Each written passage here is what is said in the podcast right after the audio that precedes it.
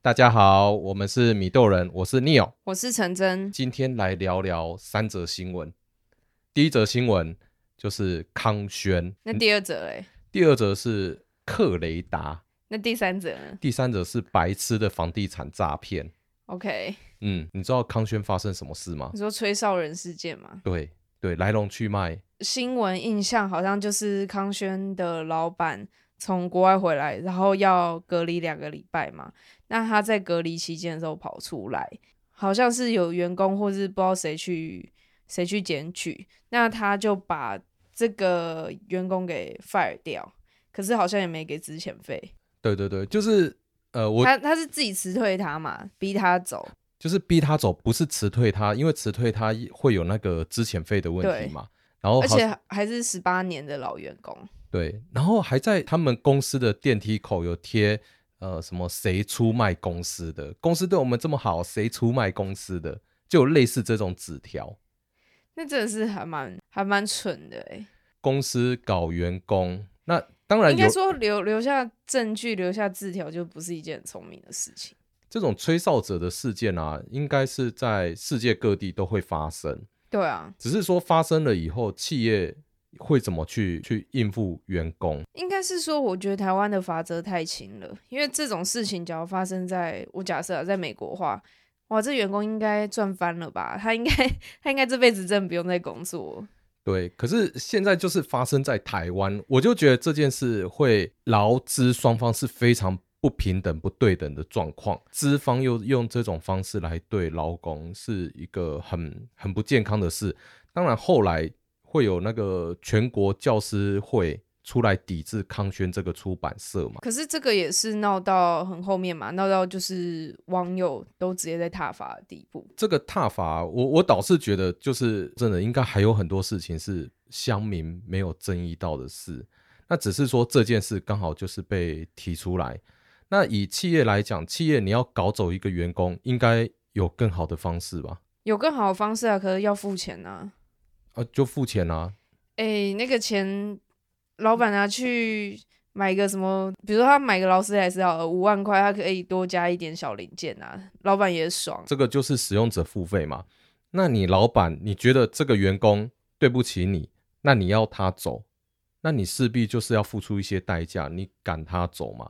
而不是用一些这种他是很赶他走啊，而且他也不用付钱。不用付钱免钱的最贵啊。但很多老板搞不清楚这一点啊。其实我以前待的公司就是这样，就是要搞走老员工，就是先把这个员工冷冻起来，嗯，就是什么事情都不给他做，然后每天又要他回报绩效，因为没事情做，然后又要回报绩效，那这员工久而久之就受不了就走了啊，要不然就是像在业务单位，以前在分店，假设在新一区，员工本身也住新一区，所以他分店被分发到新一区，但是公司也蛮蛮叽歪的，某一天可能会跟这个员工讲，哎，那你明天调去土城区，就故意让他工作的地方变很远，增加他想离开的动力。对，然后在这个员工，如果假设这个员工真的离职以后，我的前东家是会在里面放消息说，这个人在公司的绩效就是不好，所以公司派他去别的地方历练，希望他可以成长。可是没想到他这么不长进，自己就离职了。可是好像很多业务单位本来就都会这样搞 这个业务。我之前也有听过那种 top sales，后来也可能愤而离开公司，然后公司也是放消息啊，说哦他他之前很不好啊，怎么怎么之类。可是对于这种消息，明眼人一看就知道有问题啊，因为 top sales 业绩那么好，他哪可能真的不长进或什么之类。所以就是清者自清啊，我觉得。但是我觉得台湾很多企业都是这样哦，就是呃，在斗垮你之前，先把你斗臭。你有没有觉得这跟某个政党很像？还有每个政党都一样啊。没有没有，共产党。哎、我第一个也想到这个。哎、天啊！我讲这个之后会不会被抓去枪毙啊？不会啦，反正共产党的他们所作所为，这个历史都有见证，大家都看得到。只批是斗啊！对批斗嘛，我我斗垮你之前，我先把你斗臭嘛。斗垮你，或许你会死灰复燃，可是我斗垮你之前，先把你斗臭，你要死灰复燃的这个几率就很低了。可是这也要有愚蠢的群众去配合。以前我还在那一间大公司工作的时候啊，真的资讯不公开的状况下，公司这样讲，那留在里面的员工就会真的相信哦，哦，那个业务员就是不长进，所以呢，那个业务员就是离职了。然后离职以后还会被说，哎，那个业务员去外面啊，日子过得很不好啊，卖车把自己车子都卖掉啦，把自己房子都卖掉啦，然后跟太太离婚啊，妻离子没散有，因为啊，他就是需要这样子才能养一群笨蛋帮他赚钱啊。很多公司都会都会有这个状况。所以你看哦，从我们最一开始讲的康轩，好，嗯你这个吹哨者出来以后，公司就开始针对这个吹哨者给他压力，逼着他走。我们回归到一个初始点，就说为什么吹哨者会被发现？我觉得应该是说，嗯，就回到你刚刚讲共产党这件事情好了。你知道如何解决问题吗？先解决有发问题现的问题的人，对不发是现有问问题的人，是发现问题的人，先给他解决，这就叫解决问题。嗯，这我觉得还蛮符合这件事情的状态啊。但是我觉得这样子很不健康啊了。所以就这就需要大家一起去想办法去改变。那好险是因为现在有网络资讯已经非常对等了，会比较透明。那这样子的状况相对来讲会比较少。康轩发生事情了，那应该是他的竞争对手会获利，对不对？可因为是竞争对手也跟他 也也跟康轩有关系啊，什么关系？兄弟关系啊，康轩这个出版社的呃竞争对手叫做龙腾，对啊，对不对？那龙腾、康轩他们是两兄弟。这个新闻一开始的时候，我想说，哇，康轩岔赛了，康轩出大包了，那他们业绩下滑，那竞争对手一定会大涨。可是后来我去查，诶，那呢？反正怎样都是他们赚啊。而且其实还有一点是，一开始其实除了香米以外，没什么人帮他发声，你知道为什么吗？为什么你知道康轩办的学校叫什么名字吗？康桥那康桥都有什么人在念的？有钱人的政商名流那一类的，对啊，所以就是政商就把事情所有东西压下来，也没有压下来啊，就只是冷处理吧。但是冷处理不了，还是不要康啊。然后对啊，因为就是比如说像哎、康桥这个学校，然后或者是说康轩的哥哥这样背景，也都是乡民挖出来的。到刚刚我们开录之前啊，我看了一下康轩他们有前几天有暂停官网的所有功关四能，天而已啊，对反正就台湾市场那么大，而且你怎么可能说不需要康康轩这东西？啊就关四天，然后结果还是还是继续营业嘛。你还是继续买他的教科书啊，买他的参考书啊。你看哦，像吹哨者这件事，第一个匪夷所思的是，既然吹哨者被挖出来，那这个在台湾应该有一个什么证人保护法这件事，那我觉得这件事根本一点都不落实。好，就算不落实，然后这个人被挖出来，那到底谁挖的，或者什么单位露出的，根本也没有也查不到啊，对，也查不到，或者好查到罚则，我在想应该也是相对很轻，对啊，所以有跟没有是一样的。所以我觉得，假如你真的在检举什么事情，你就是要有心理准备，你就是会被知道。嗯，那这样子以后谁敢出面检举？所以很多人就就吞下去啊，就是换下一间公司，然后直接闭嘴啊。嗯那只是因为这个人他已经在这间公司十八年，他的劳退金很高，嗯，然后他吞不下这口气，因为毕竟也几十万吧了，好像那时候说劳退金有六七十万，那最后和解不知道多少钱，可是六七十万你也可以买一台车了欸、像他们应该都属于救治吧？我不确定那个人他是几岁进去，嗯，对啊，可是就是老退金会很多，那很多人就是希望可以撑满二十五年退休，然后对拿啊一笔钱，可是被提早这样子恶搞。对啊，而且还拿不到之前，那之前应该也是一大笔钱吧？对啊，但是后来他们有和解啊，只是说不晓得那个和解金有多少。那我相信，不论和解金有多少，那至少那个吹哨者也没有任何的呃媒体露出。那我相信那个和解金应该是可以抚慰他的心理，所以他没有再讲其他的话吧？因为他也不能再讲什么。对啊，因为乡民已经出征到这样子的地步了，对啊，那也也没什么搞头了嘛。嗯，假如说哪天在公司遇到这样的事情，第一件事就是先保存保全证据，比如说哎、公司搞你啊，或什么之类，文字、图像，然后或是说看有没有机会有证人啊，没证人就算了。那可是可能录音之类也是要准备好。嗯，然后这样才有多一些谈判筹码。那一开始的话，我建议你真的有劳资纠纷，都是直接透过劳工局，不要自己去找媒体，或是找 Facebook，或是在 Facebook 上面，或者在 PT 上面发讯息，因为你这样子，你可能会被公司告，妨害名誉啊或什么之类很奇怪的罪名。像我们以前在处理一些房地产的纠纷啊，我们最不怕的客户直接上媒体，为什么？因为表示他的底牌已经到这了。嗯，哎，那我我也不怕你了，我公司我也不怕你了，你底牌你都已经掀出来，掀到媒体那边，那我跟你也没再客气，我就所有法务、所有律师全都上了，嗯没再跟你客气。可是我们最怕的是一种客户，就是挤牙膏的客户，跟我们讲说，哎，这房子有瑕疵，那他要求的东西就一点一点一点的挤，那一下子找调解委员来，然后一下子又找律师，然后一下子又说，哎，我可能要，呃，我可能有朋友是在媒体公司，哦，啊，我有朋友是在什么报社，就一点一点挤，这种对企业来讲超痛苦。对啊，因为不知道他的底牌是什么。对对，所以像你刚刚讲的，就是不要擅自呃直接披露到媒体。对企业来讲，就是我刚刚讲的，你不需要一开始就先底牌，除非说你该走的程序你走走完了，走投无路。你先底牌，这或许还有效。可是，一开始就先底牌上媒体，我觉得这个效益应该不大。对啊，就最后撕破脸。以谈判的筹码，我觉得再怎样啦，劳资双方劳工真的是弱势，那劳工手上要握更多的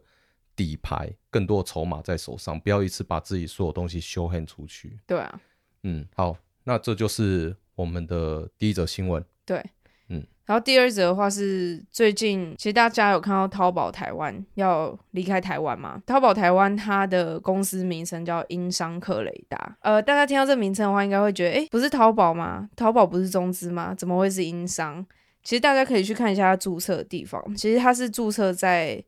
什么英属开曼之类的纸上公司，对，我觉得这也是一个蛮有趣的，因为当初在一九年十月的时候，其实就有立委有针对这件事情提出质疑。只是后来遇到武汉肺炎，大家的重心就转移。那前阵子爱奇艺被影响嘛，其实前阵子英商克雷达也有影响。那现在他们是很确定就是要离开台湾。我觉得还蛮有趣的点是，当初挂英商就是因为要撇除中资的这样色彩，然后进台湾嘛，因为台湾其实对于种子这件事情是很严格的，嗯而且可能我我相信他一定有很严格的规定啊，只是我不知道他规定是什么。进来以后还蛮有趣，因为我本来以为会是用英商克雷达或是克雷达这样子的名称去进行，但他们又叫自己叫淘宝台湾，这样看起来对我一个我不懂公司法的人来讲，我会觉得它就是外面套一层皮，可是里面的东西它还是中国的东西。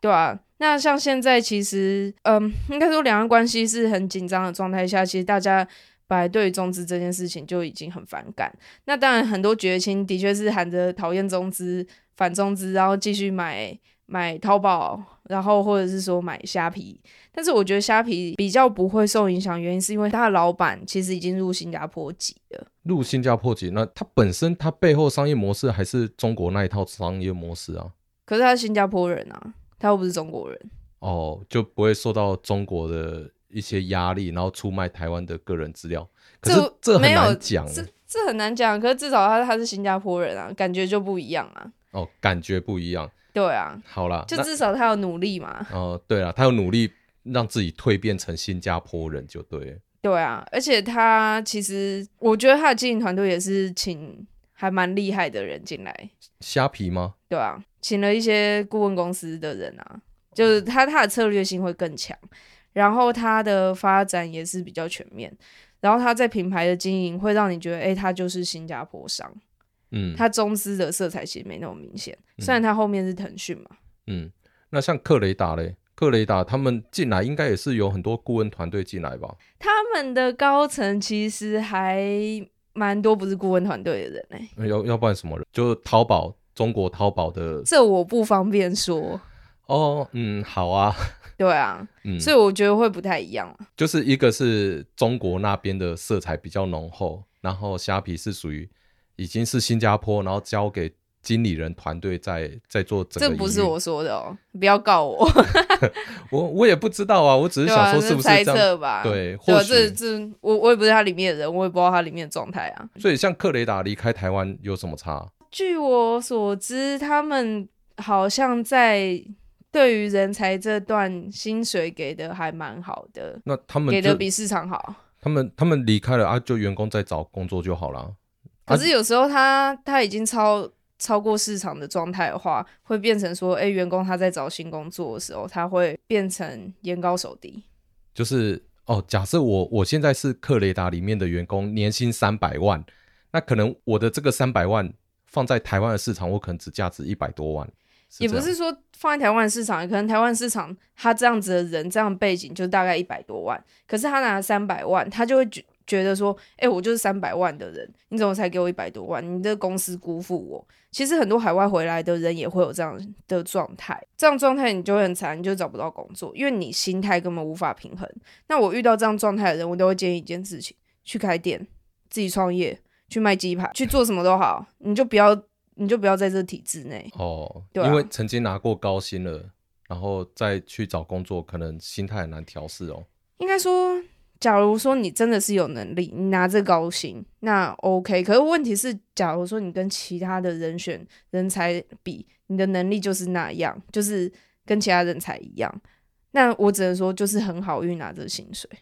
那像克雷达，他现在的员工，假设要回归到市场，要找工作，你的意思是说，可能不会拿到像在克雷达那么好的薪水吗？蛮有可能的啊，你看哦，如果以我是克雷达员工，我在里面已经拿三百万，我就可以到人力市场，我就说，你看我曾经就是拿三百万的薪水啊，那我假如说，哎、我这间公司我的那个创意总监就三百万，然后你只是一个才几年工作经验拿三百万，那你是要当创意总监吗？在公司来讲会有一个一 个就职他还位是有的一个职位，每每个职位他的诶年资或他的薪水在怎样的状态。那你只要不能接受的话，很简单，去中国工作，你的意思是说，不可能会有职员比主管薪水还高的状况？有可能啊。假如你是业务单位，或许有可能啊。可是那也仅限于业务单位啊。那像克雷达，他们里面应该很多所谓的行销或者美美编之类的薪水，如果去台湾的市场去找工作，他的薪水有可能比他的主管高吗？那他干嘛不当主管？诶，我今天要请一个人，然后比如说他是这样子后勤单位好了，那他当主管。的话，他就是变成说，诶，他的能力可能会比较足够，可以去帮员工去解决问题嘛，然后还有管理的能力。那我今天请一个他下面的人薪水那么高，可是他就只是做执行，那我是公司，我当然觉得不划算啊，对吧、哦那干嘛不叫这人当主管就好？嗯嗯嗯。所以像克雷达离开台湾的这件事，应该是说他们公司里面的这些员工现在拿的薪水比市场差不多职位的人高很多，但是公司离开了，那这些员工要再找工作，那个薪水可能不符合他现在的水准，对那啊，他们就要去做心理调整啊。对啊，那心理调整不来的话就，看要不要几个员工揪一揪，自己开个鸡排店啊。我觉得也不需要开鸡排店啊，或许他们几个员工能力很好，再开第二个淘宝台湾，对不对？ 你说在跟淘宝 合作吗？对，在跟淘宝合作啊， 再再是挂疯个狂的皮，哦，而且他那们好都，累哦。而且他们都台湾人，对不对？啊，又不用像虾皮的创办人还要还要入籍到新加坡，内内部创业的概对内念，部创业啊，然后直接输成到那个中国淘宝啊，对不对？这是不是也一招？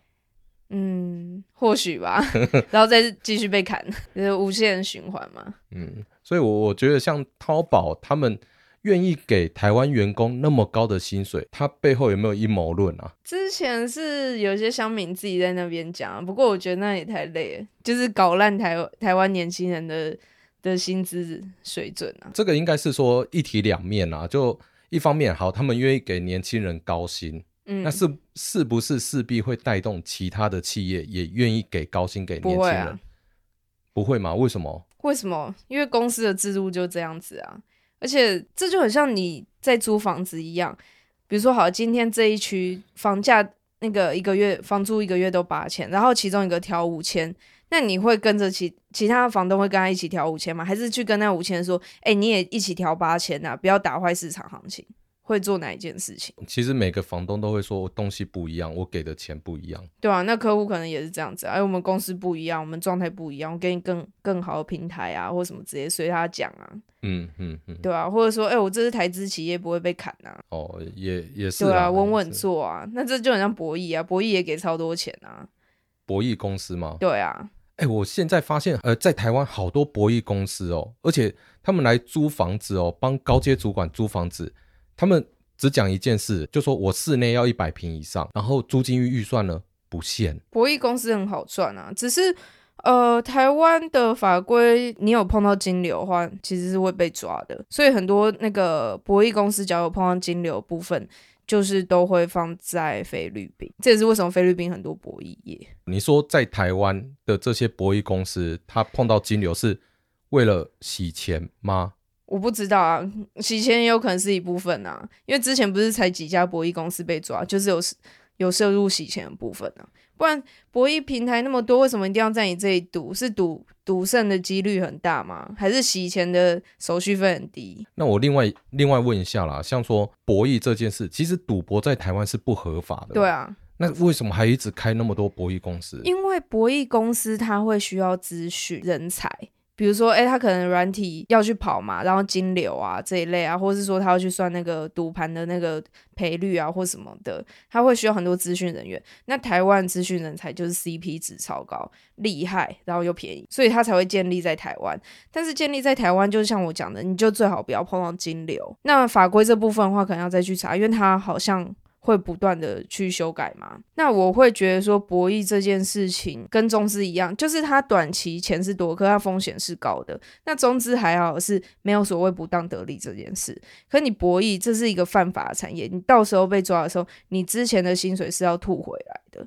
你是说我是员工，我是资讯人员，或者我是任何行政人员？那我在里面我工作拿薪水，万一公司出什么事，我要把薪水吐回去。因为这不当得利啊，可是我是员工啊，他合法雇佣我啊，我有付出我的劳力可啊是。你在做违法的事啊，那这就很像诈骗集团、啊，诈骗集团那个合法雇佣你，你们是正常雇佣关系，然后你打电话去诈骗，然后你骗，比如说骗两百万好了，然后抽成抽个百分之一，这样拿多少两万，然后你之后被抓的时候，你两万块也要吐回去啊，哦，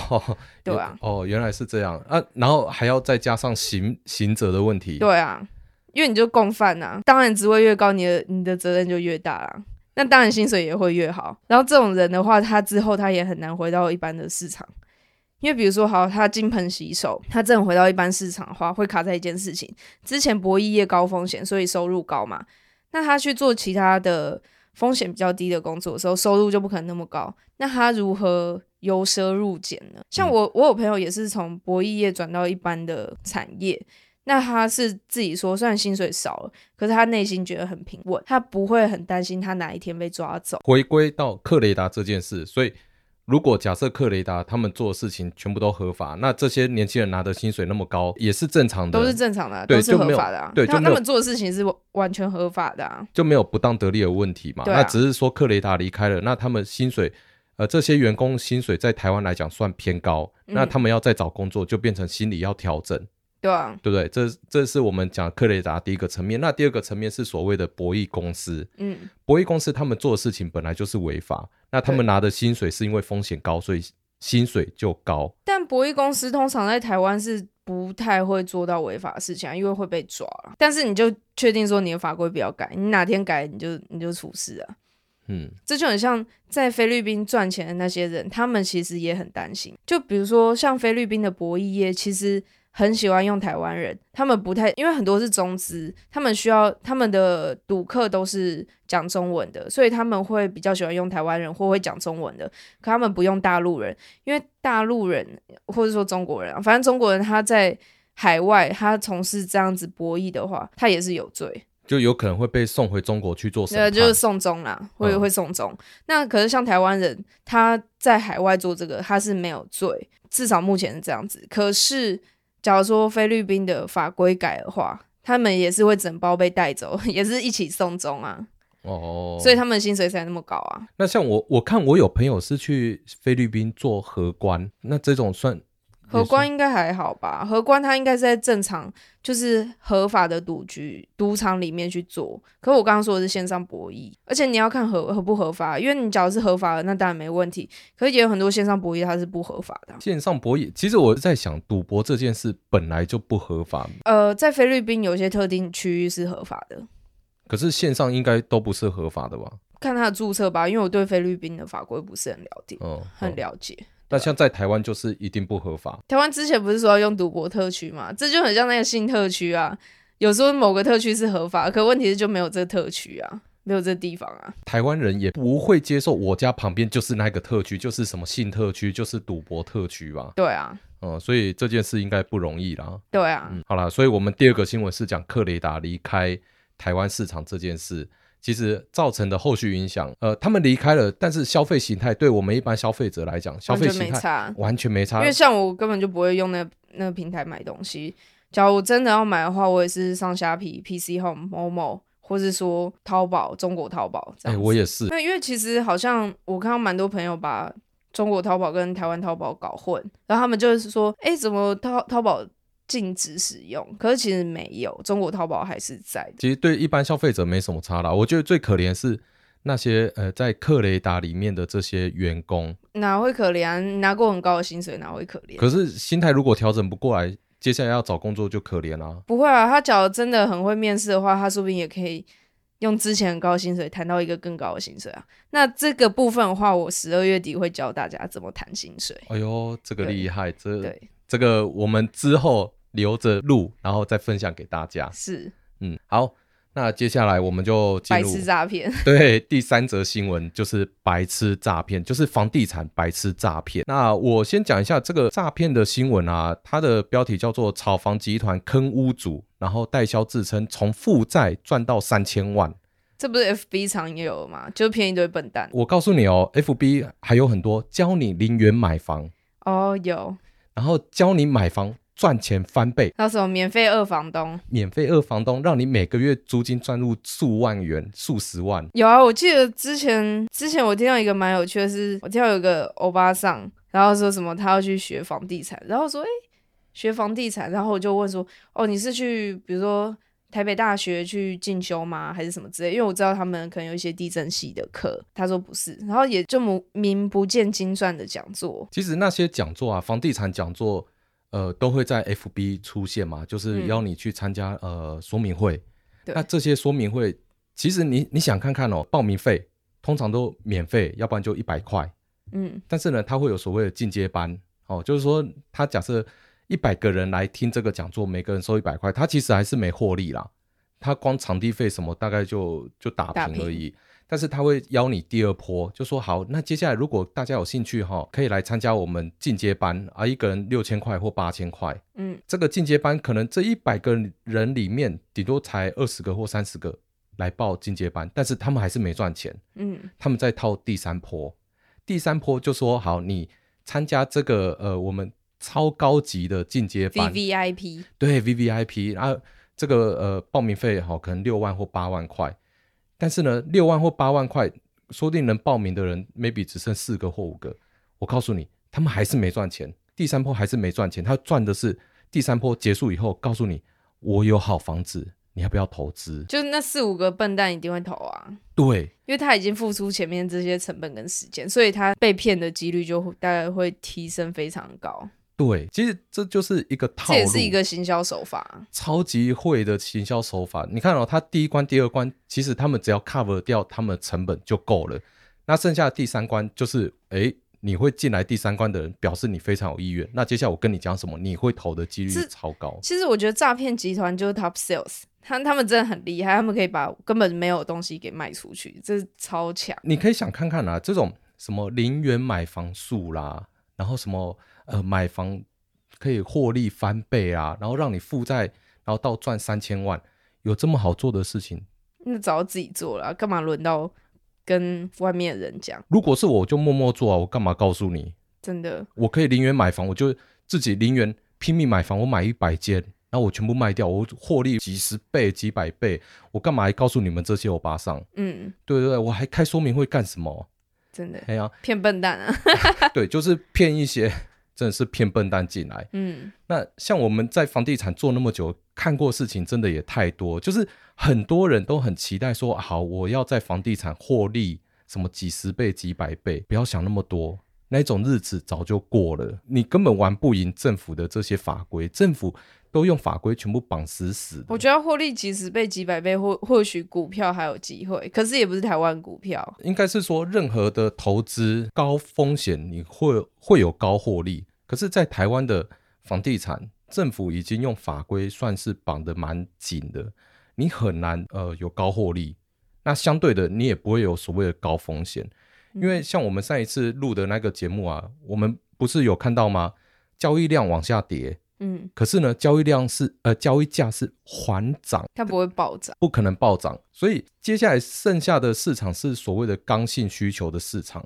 已经没有投资盘了。你一定要有人进进出出，进进出出，你的价才会拼命往上涨。那你这个交易量往下跌的原因，是因为大家呃结婚的人少啦，生小孩的人少啦，那换屋的需求就少啦。可是现在诈骗集团也很聪明啊，他现在知道台湾玩不了，他现在就是说东南亚啊、英国啊之类的、啊、翻骗笨蛋，很多啊，很多都是像我以前有一些客户也被洗去呃东南亚、比越如马南来、西亚，呃越南、缅甸、马来西亚、新加坡，全部都被洗过去啊。嗯，可是洗过去那个水很深，我已经有讲过，在台湾房地产的水已经够深了。嗯，假设台湾房地产的水是已经到我的头顶了，我告诉你，去海外去玩那些不动产，是你已经淹到三层楼、四层楼，你根本不知道人在哪了。我记得像泰国，我印象蛮深刻，因为泰国我不知道现在法规有没有改，但以前泰国法规是你买房一定是要泰国人，所以有些人他是用泰国人头。那我之前在泰国学泰文的时候，我有一个同学，他就是反正他就一事无成，然后他爸就逼他去学泰文，因为当泰国人要转身份变成泰国人的话，他要泰文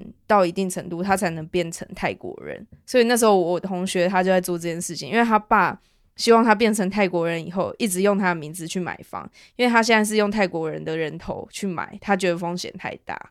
那时候我听到的时候就非常的惊讶，就哇，也原来可以这样子做，但是你你想看看，这个也算是特例，嗯，并没有没有多少人的爸爸愿意把自己的小孩变成泰国人吧？真的， 对啊，当然他爸爸这样子做法是把风险降到最低，对啊，但是复杂度也提升很多。对啊，首先你还要先把你女儿送去泰国，然后泰文要到一定程度，而且在国外买房子哦，你台湾人去当地买房子，你不管去越南、柬埔寨、泰国、新加坡，你对当地人来讲，你是外国潘人，娜，对，你是外国人，你根本不了解那边的行情，你的价格认知你会用成台北的价格，然后去看越南、柬埔寨，你会觉得哇，那边好便宜哦，对，然后再加上当地的呃会带你去买的人会告诉你说，诶，这个租金每个月一定可以收到多少。嗯好，，那一定可以收到多少？我说真的，带你去的人他买几间了，对不对？如果他一间都没买，那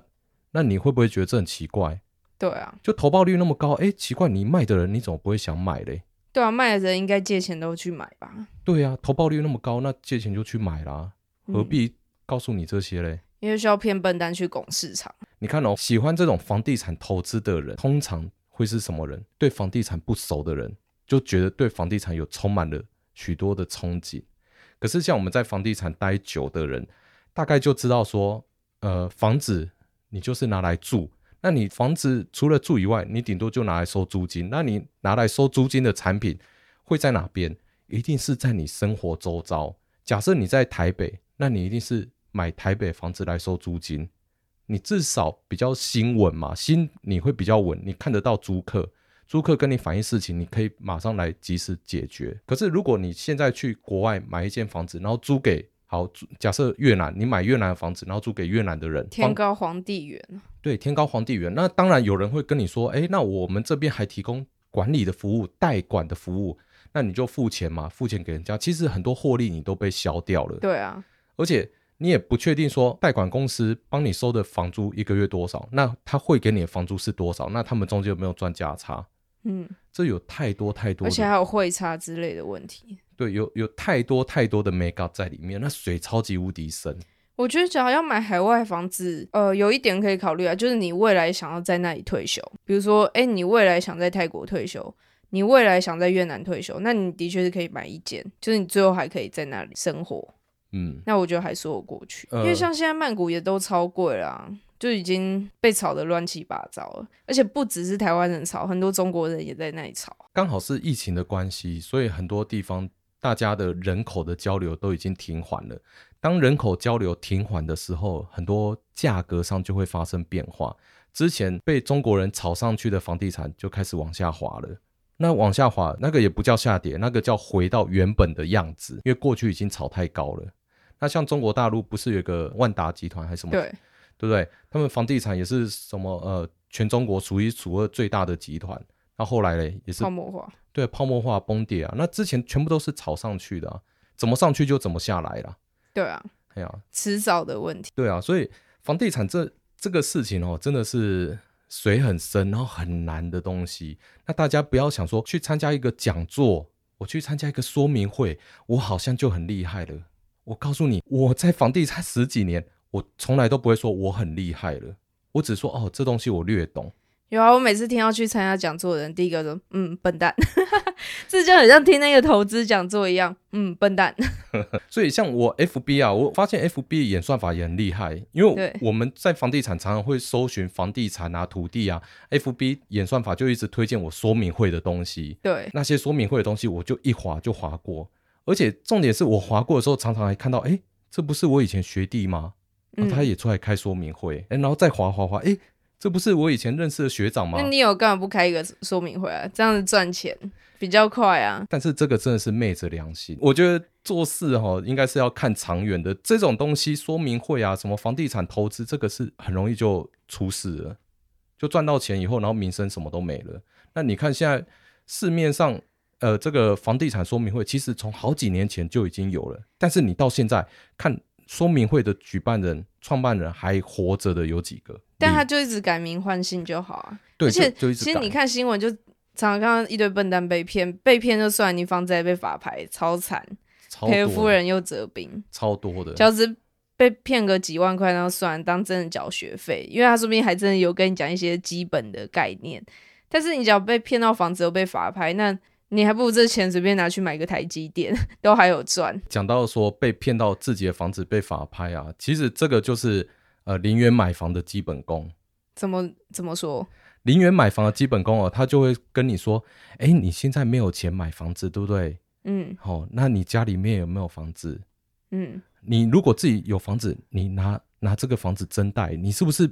你不用付钱，是银行付钱给银行？对。可是你会想，这还是我的房子啊。对啊，对啊，所以这个是零元买房的话术，一个起头的话术，然后叫你用你现有的房子去借钱出来，或者说，哎，你爸爸妈妈的房子房贷应该好缴可完怕了，哦。对你爸爸妈妈房子房贷缴完了哦，哎，你去把它增贷出来，嗯，对，所以有太多怪招了。那再加上好，就算他不是用这个套路，他可能会跟你说，哎，那呃，我们这边提供信用贷款，对，哦买一间房子，假设一百万呃一千万的房子，你的头期款呃要两成，要两百万，对可是你来参加说明会，你没有两百万，对不对？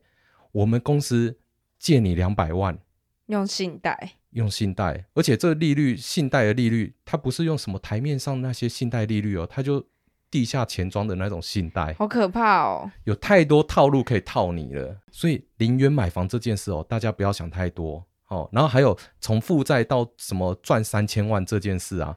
有啦，诈骗集团从负债赚三千万，对，他是让你负债，他赚三千万，对啊，对他没有讲错啊，对负债到赚三千万，你负债我赚三千万，是不是对很开心？真的。然后获利翻倍，谁谁获利谁翻他倍，获利翻倍啊，对。那这个获利翻倍其实原理也很简单，他就是就是他买一间房子，假设买五百万，嗯，他卖给你，他就一说千万，哎，一千万，行情哈、行情一千两百万，我卖你一千万就好。因为他当初取的可能是一个凶宅，可能是一个海沙屋或什么，他把它装潢的很漂亮，转卖给你，然后他会跟你说，哎，这个呃市场行情一千一千二，你买一千万，你一买你就净赚两百万。嗯，可是重点是你买了以后卖得出去卖不出去，他不会跟你保证这个东西，卖出去就赚到，卖不出去就通常都赚不到啦。对吧？嗯通常都赚不到。他跟你讲的行情都是偏高啦，就说，诶，这个什么什么情况下你可以卖到一千两百万，他有非常非常多的蛋书，或者说你买了那一间房子以后就售后不理，嗯，就不理你，你有卖出去没卖出去，那你家的事。反正已经脱手了。对对对，这有太多太多的套路，哎呀、所以这一集我我自己也很害怕、 欸，你说怕跟我刚刚一样， 很害怕出事，对，因为其 实在你这你挡人财路啊，对在这一行待久了，就是会有很多秘辛呐、哎对呀啊，但是这种东西哦，我我只能说大家要小心啦、当你想到想要赚大钱的时候，这个时候哦就是人家可以趁虚而入来搞你的时候，是啊，大家不要被骗。就不要贪吧，对，就不要谈，对啊吧、你你贪的话，就是最好骗了。对啊。那像你听到那个欧巴桑，如果你跟他够好的话，其实我觉得你可以叫他来听我们的节我目。跟他不够好哎、哦不够好，嗯，对，我没有打算让 他听，这个只分享给好朋友们。对对对对，那就是呃，愿神保守他。对啊，嗯，其实今天节目好像也差不多了。对，嗯，好啦，那就就到这边喽。那嗯各位如果对房地产啊或者职场有任何问题，那欢迎就是在 Apple Podcast 下面的评论区留言给我们哦。好，好，那我是米豆人的 Neil，我是陈真，那今天到这喽，拜拜，拜拜